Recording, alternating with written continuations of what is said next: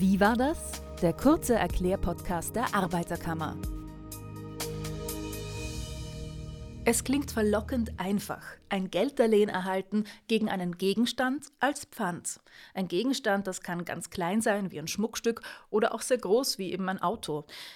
Kann ich das Darlehen sowie Zinsen und Gebühren zurückzahlen, bekomme ich auch diesen verpfändeten Gegenstand wieder. Ein System, das übrigens schon lange vor der Erfindung des Autos entstand. Das Dorotheum in Wien beispielsweise, Österreichs größter Pfandleiher, vergibt Darlehen seit 1707. Wir sprechen heute natürlich davon, wie es aktuell im Jahr 2024 aussieht, mit der Pfandleihe und mit der Gesetzeslage. Um uns das alles zu erklären, sitzt mein Kollege Magister Josef Hauer aus der Konsumentenberatung vom Mikrofon. Hallo Josef, danke, dass du da bist. Hallo. Hallo. Was ist eigentlich die sogenannte Pfandleihe? Beginnen wir mal ganz von vorne. Ja, bei der Pfandleihe übergibt jemand einen Ring, ein Schmuckstück, einen Wertgegenstand und bekommt dafür als Gegenleistung ein Darlehen. Typischerweise wird auf einen Monat abgeschlossen. In einem Monat ist das Geld zurückzuzahlen und man bekommt den Gegenstand wieder retour. Mhm. Zahle ich dann dasselbe Geld zurück, wie ich mir ausgeborgt habe? Nein, das ist genau der Knackpunkt. Mhm. Es sind dann Zinsen, die verrechnet werden und entsprechend Gebühren, wobei zu, wobei zu beachten ist, dass Zinsen grundsätzlich sehr hoch bemessen sind. Für dieses eine Monat haben wir typischerweise 7, 8 Prozent Zinsen. Mhm. Und warum sind die so hoch?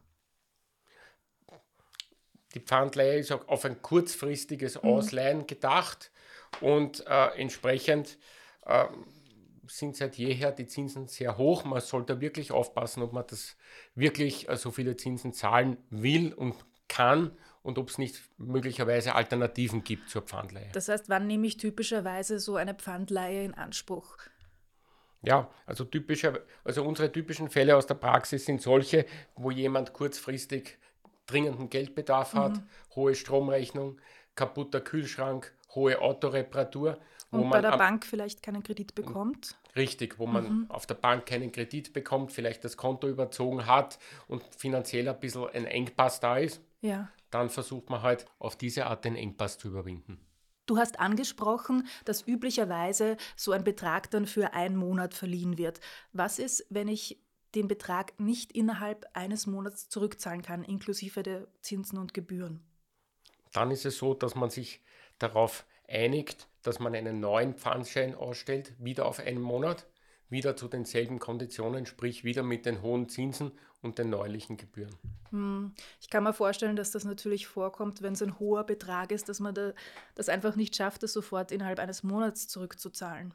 Ja, das ist aus unserer Praxis heraus sehen wir, dass das sogar typisch ist. Mhm. Es ist, wenn jemand 2000 Euro aufnimmt, ist es unmöglich oder fast unmöglich, dass man in einem Monat dann diesen Betrag auch wieder wegspart. Es werden oft dann nur 150 Euro oder mal 200 Euro zurückgezahlt, mhm. aber das geht sich dann eben nicht aus, dass man wirklich in einem Monat den gesamten Betrag zurückzahlt. Also unsere typischen Fälle sind solche, wo eben der Betrag nicht in einem Monat zurückgezahlt wird. Und was wird denn so verpfändet? Also du hast die Schmuckstücke angesprochen und wir haben auch schon das Auto erwähnt. Ist das sehr typisch, das Auto als Pfandleihe? Auto ist aktuell nach wie vor sehr typisch, mhm. wobei beim Auto gibt es eben auch eine spezielle Sache. Typischerweise ist, bei der Pfandleihe, ist es bei der Pfandleihe so, dass das Pfand, Pfandobjekt, der Gegenstand vom Pfandleiher übernommen wird. Beim Auto ist in der Praxis regelmäßig die Ausnahme, dass das Auto weiter beim Besitzer bleibt Mhm, damit der einkaufen fahren kann, wenn er am Land lebt, irgendwo hinkommen kann, das ist logisch, genau. In die Arbeit fahren kann, richtig, ja. Typisch ist, dass der Pfandleiher sich einen Schlüssel für das Auto geben lässt und den Typenschein. Mhm, also der bekommt den Zweitschlüssel, den Typenschein und ich muss dann schauen, dass ich das Geld zurückzahle, so schnell wie möglich und dann bekomme ich auch wieder die Sachen retour. Richtig, genau so. Mhm. Wenn ich dieses Darlehen aber nicht zurückzahlen kann, hafte ich dann unter Anführungszeichen nur mit dem Auto oder was kann mir da passieren? Also üblicherweise ist es so, dass die Pfandleiher sehr wohl mitvereinbaren, dass man auch mit seinem gesamten Privatvermögen und nicht nur mit dem Auto haftet. Könntest du mir da ein Beispiel aus der Praxis nennen und das mal vorrechnen, was da für Kosten auf mich zukommen könnten? Ja, sehr gerne. Also wir haben als Praxisbeispiel einen Darlehensbetrag von 2000 Euro. Auf dem, Pfandstein, auf dem Pfandschein steht ein Betrag von Zinsen für das eine Monat von 150 Euro. Sonst steht bezüglich Zinsen nichts auf dem Pfandschein und an Gebühren steht auf dem Pfandschein ein Betrag für das eine Monat von 7 Euro. Mhm. So viel kostet das Ausstellen des Pfandscheins. Genau. Mhm. Und wenn man sich das jetzt durchrechnet, bedeuten 150 Euro in Bezug auf 2000 Euro für einen Monat eine Verzinsung von 7,5 Prozent im Monat. Mhm. Wenn man das jetzt auf einen Jahreszinssatz hochrechnet, bedeutet das ein Sollzinssatz von 90 Prozent im Jahr. Das ist schon ein ganz ordentlicher Betrag. Für ein Jahr extrem viel und es summiert sich einfach Monat für Monat, auch ja. wenn es kein ganzes Jahr ist. So ist es, ja. Ist das so gesetzlich erlaubt? Weil es ist ja extrem viel Geld. Ja, der springende Punkt ist gerade bei diesen Autopfandleihen, dass eben aufgrund der Verbraucherkredit EU-Richtlinie und dem entsprechenden Verbraucherkreditgesetz in Österreich eben äh, Schutzvorschriften für Konsumenten zwingend zur Anwendung kommen und dadurch, dass die Pfandsache, das Auto nicht übergeben wird und der Konsument weiter mit dem Fahrzeug fährt mhm. und dadurch, dass er auch mit seinem gesamten Privatvermögen haftet, gelten diese Schutzbestimmungen Aufgrund dieser Schutzbestimmungen ist es notwendig, dass der Pfandleiher jedenfalls einen Sollzinssatz in Prozent ausweist, einen Jahreszinssatz und einen effektiven Jahreszinssatz. Das heißt, auch die Zinsen inklusive der Kosten, Gebühren müssen auf Jahresprozentzahl ausgewiesen werden auf dem Pfandschein. Mhm, damit es klar ist und man wirklich die Dimension erkennt, wie viel das kosten würde für ein ganzes Jahr gerechnet. Genau das ist der Hintergrund, ja. Wenn dieser Prozentsatz pro Jahr aber jetzt nicht am Pfandschein ausgewiesen ist, dann sieht der Gesetzgeber vor, dass die Zinsen nach bürgerlichen, nach allgemeinem bürgerlichen Gesetzbuch zur Anwendung kommen. Mhm, und, und wie hoch sind die? Da hätten wir dann 4% per anno, also 4% aufs Jahr gerechnet. Das ah. ist wesentlich weniger. Kannst du das mal für uns durchrechnen, was der Unterschied wäre dann? Ja, sehr gerne. Bei unserem ursprünglichen Beispiel mit einer Darlehenssumme von 2000 Euro ja. hätten wir bei einem 90-prozentigen Jahreszinssatz, sprich, wann der Pfandschein zwölfmal verlängert, also in, in, Summe auf ein Jahr geht und elfmal verlängert wird, hätten wir in Summe an Zinsen 1800 Euro. Also fast so viel Geld, wie ich mir ausgeliehen habe. Ja, sehr hoch.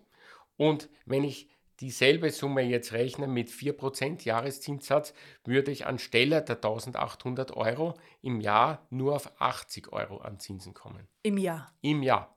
Das ist ein massiver Unterschied. So ist es ja. Mhm. Und wie sieht es jetzt tatsächlich aus? Wie viele Zinsen werden in der Praxis verrechnet? Du hast jetzt gesagt, es müssten die 4% sein bei der Autopfandleihe. In der Praxis sieht es genauso aus?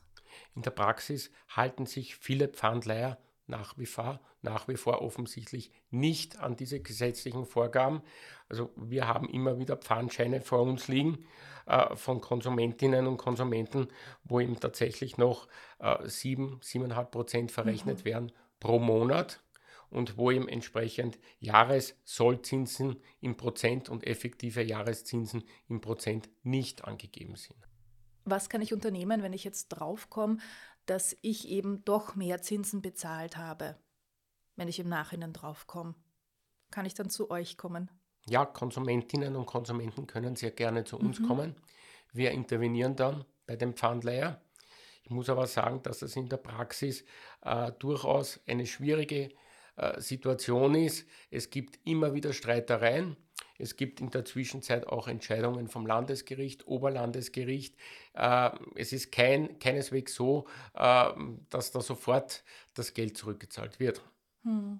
Und letztendlich geht es ja ums Geld, das man braucht. Eh so klar. ist es. Es sind hm. regelmäßig Leute, die das Geld dringend benötigen. Natürlich. Danke, Josef, dass du uns bewusst gemacht hast, wie teuer so eine Pfandleihe auch sein kann. Das Auto ist, wie eben besprochen, eben ein Sonderfall. Und auch bei den Schmuckstücken kann es einfach sehr teuer kommen, wenn ich nicht in, innerhalb eines Monats zurückzahlen kann, sondern den Pfandschein immer wieder verlängere. Das heißt, auch immer wieder die Gebühren zahlen muss und natürlich die Zinsen. All das summiert sich ja. So ist es ja. Also bei der Pfandleihe immer im Vorfeld aufpassen und Acht geben, was man konkret abschließt. Mhm.